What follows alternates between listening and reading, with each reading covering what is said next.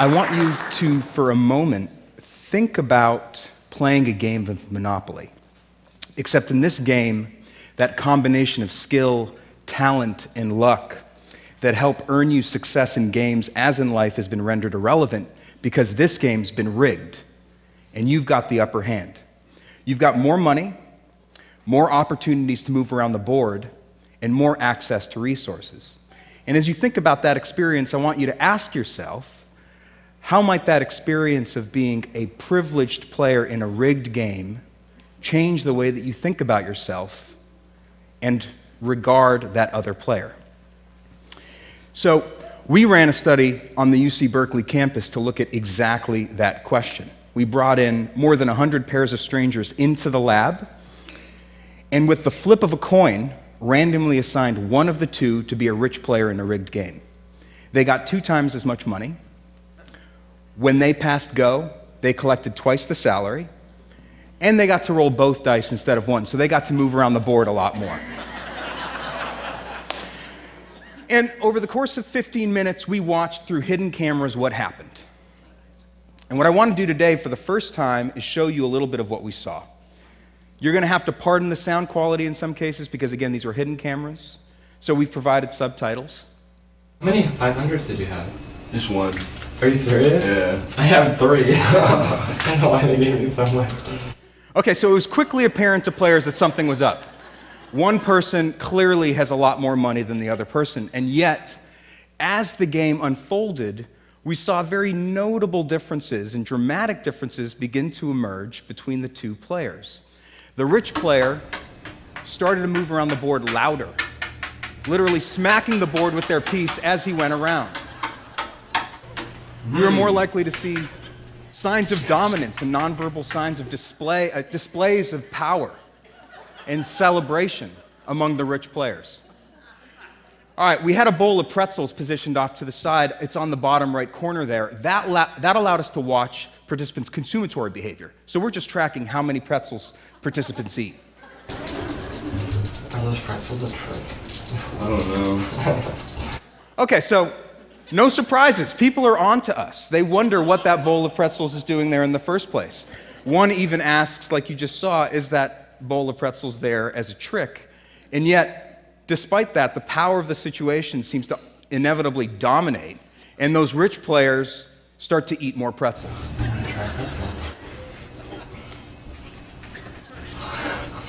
Pretzels.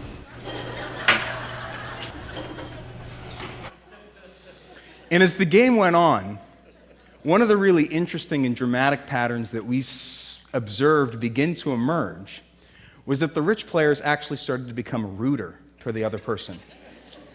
Less and less sensitive to the plight of those poor, poor players, and more and more demonstrative of their material success. More likely to showcase how well they're doing. I have some money. I have money for everything. You owe me twenty-four dollars. Lose all your money soon. I'll buy it. I mean, I have so much money. I have so much money. It takes me forever. I'm gonna buy out this whole board. You're gonna run out of money soon. You're pretty much untouchable at this point. Okay.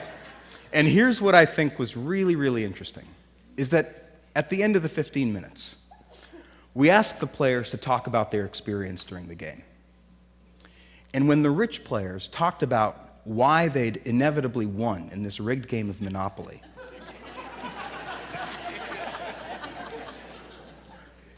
they talked about what they'd done to buy those different properties and earn their success in the game. And they became far less attuned to all those different features of the situation, including that flip of a coin that had randomly gotten them into that privileged position in the first place. And that's a really, really incredible insight into how the mind makes sense of advantage. Now, this game of Monopoly can be used as a metaphor for understanding society and its hierarchical structure, wherein some people have a lot of wealth and a lot of status, and a lot of people don't. They have a lot less wealth and a lot less status and a lot less access to valued resources. And what my colleagues and I, for the last seven years, have been doing is studying the effects of these kinds of hierarchies. What we've been finding across dozens of studies and thousands of participants across this country is that as a person's levels of wealth increase, their feelings of compassion and empathy go down. And their feelings of entitlement, of deservingness, and their ideology of self interest increases. In surveys, we found that it's actually wealthier individuals who are more likely to moralize greed being good, and that the pursuit of self interest is favorable and moral. Now, what I want to do today is talk about some of the implications of this ideology of self interest, talk about why we should care about those implications, and end with what might be done. Some of the first studies that we ran in this area looked at helping behavior, something social psychologists call prosocial behavior. And we were really interested in who's more likely to offer help to another person someone who's rich or someone who's poor. In one of the studies, we bring in rich and poor members of the community into the lab and give each of them the equivalent of $10. We told the participants that they could keep these $10 for themselves or they could share a portion of it, if they wanted to, with a stranger who's totally anonymous. They'll never meet that stranger, and the stranger will never meet them. And we just monitor how much people give. Individuals who made 25, sometimes under $15,000 a year, gave 44% more of their money to this stranger than did individuals making $150,000, $200,000 a year. We've had people play games to see who's more or less likely to cheat to increase their chances of winning a prize. In one of the games, we actually rigged a computer so that die rolls over a certain score were impossible. You couldn't get above 12 in this game. And yet, the richer you were, the more likely you were to cheat in this game to earn credits toward a $50 cash prize, sometimes by three to four times as much. We ran another study where we looked at whether people would be inclined to take candy from a jar of candy that we explicitly identified as being reserved for children. Participating, I'm not kidding, I know it sounds like I'm making a joke. We explicitly told participants this jar of candy is for children participating in a developmental lab nearby. They're in studies, this is for them, and we just monitored how much candy participants took. Participants who felt rich took two times as much candy as participants who felt poor.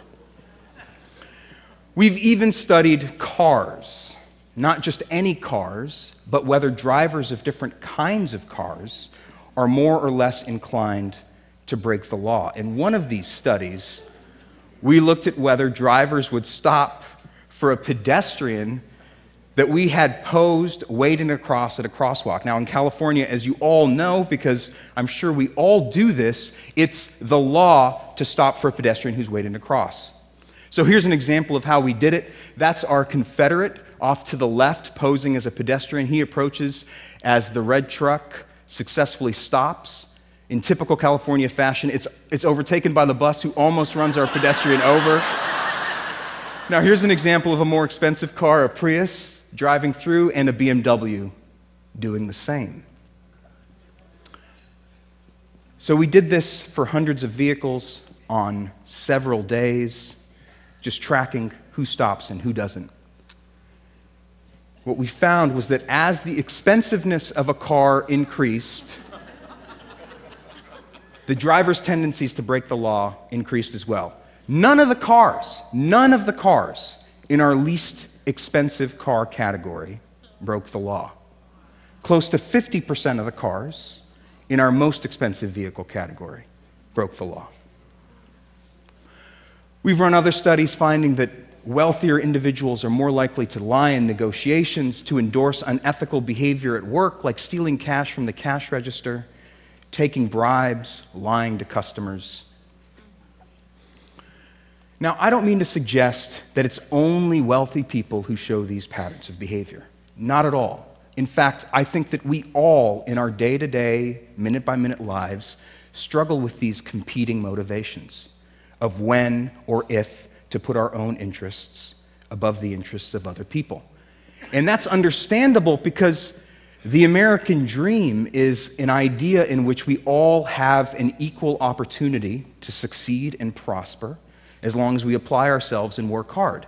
And a piece of that means that sometimes you need to put your own interests above the interests and well being of other people around you. But what we're finding is that the wealthier you are, the more likely you are to pursue a vision of personal success, of achievement and accomplishment to the detriment of others around you. Here, I've plotted for you the mean household income received by each fifth and top 5% of the population over the last 20 years.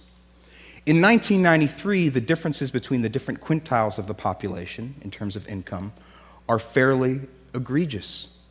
It's not difficult to discern that there are differences. But over the last 20 years, that significant difference has become a grand canyon of sorts between those at the top and everyone else. In fact, the top 20% of our population own close to 90% of the total wealth in this country. We're at unprecedented levels of economic inequality. What that means is that wealth is not only becoming increasingly concentrated in the hands of a select group of individuals, but the American dream is becoming increasingly unattainable for an increasing majority of us. And if it's the case, as we've been finding that the wealthier you are, the more entitled you feel to that wealth, and the more likely you are to prioritize your own interests above the interests of other people and be willing to do things to serve that self interest, well, then there's no reason to think that those patterns will change. In fact, there's every reason to think that they'll only get worse. And that's what it would look like if things just stayed the same at the same linear rate over the next 20 years. Now, inequality, economic inequality, is something we should all be concerned about, not just because of those at the bottom of the social hierarchy, but because individuals in groups with lots of economic inequality do worse. Not just the people at the bottom, everyone. There's a lot of really compelling research coming out from top labs all over the world showcasing the range of things that are undermined as economic inequality gets worse. Social mobility, things we really care about, physical health, social trust, all go down as inequality goes up. Similarly, negative things in social collectives and societies. Things like obesity and violence, imprisonment and punishment are exacerbated as economic inequality increases. Again, these are outcomes not just experienced by a few, but that resound across all strata of society. Even people at the top experience these outcomes. So, what do we do? This cascade of self perpetuating, pernicious, negative effects could seem like something that's spun out of control, and there's nothing we can do about it. Certainly, nothing we as individuals could do. But in fact, we've been finding in our own laboratory research that small, small psychological interventions, small changes to people's values, small nudges in certain directions can restore levels of egalitarianism and empathy. For instance, reminding people of the benefits of cooperation or the advantages of community cause wealthier individuals to be just as egalitarian as poor people. In one study, we had people watch a brief video, just 46 seconds long, about childhood poverty that served as a reminder of the needs of others in the world around them. And after watching that, we looked at how willing people were to offer up their own time to a stranger presented to them in the lab who was in distress. After watching this video, an hour later, rich people became just as generous of their own time to help out this other person, a stranger, as someone who's poor, suggesting that these differences are not innate or categorical, but are so malleable to slight changes in people's values and little nudges of compassion and bumps of empathy. And beyond the walls of our lab, we're even beginning to see signs of change in society. Bill Gates, one of our nation's wealthiest individuals, in his Harvard commencement speech, talked about the problem facing society of inequality as being the most daunting challenge. and talked about what must be done to combat it, saying, Humanity's greatest advances are not in its discoveries, but in how those discoveries are applied to reduce inequity. And there's the Giving Pledge, in which more than 100 of our nation's wealthiest individuals are pledging half of their fortunes to charity.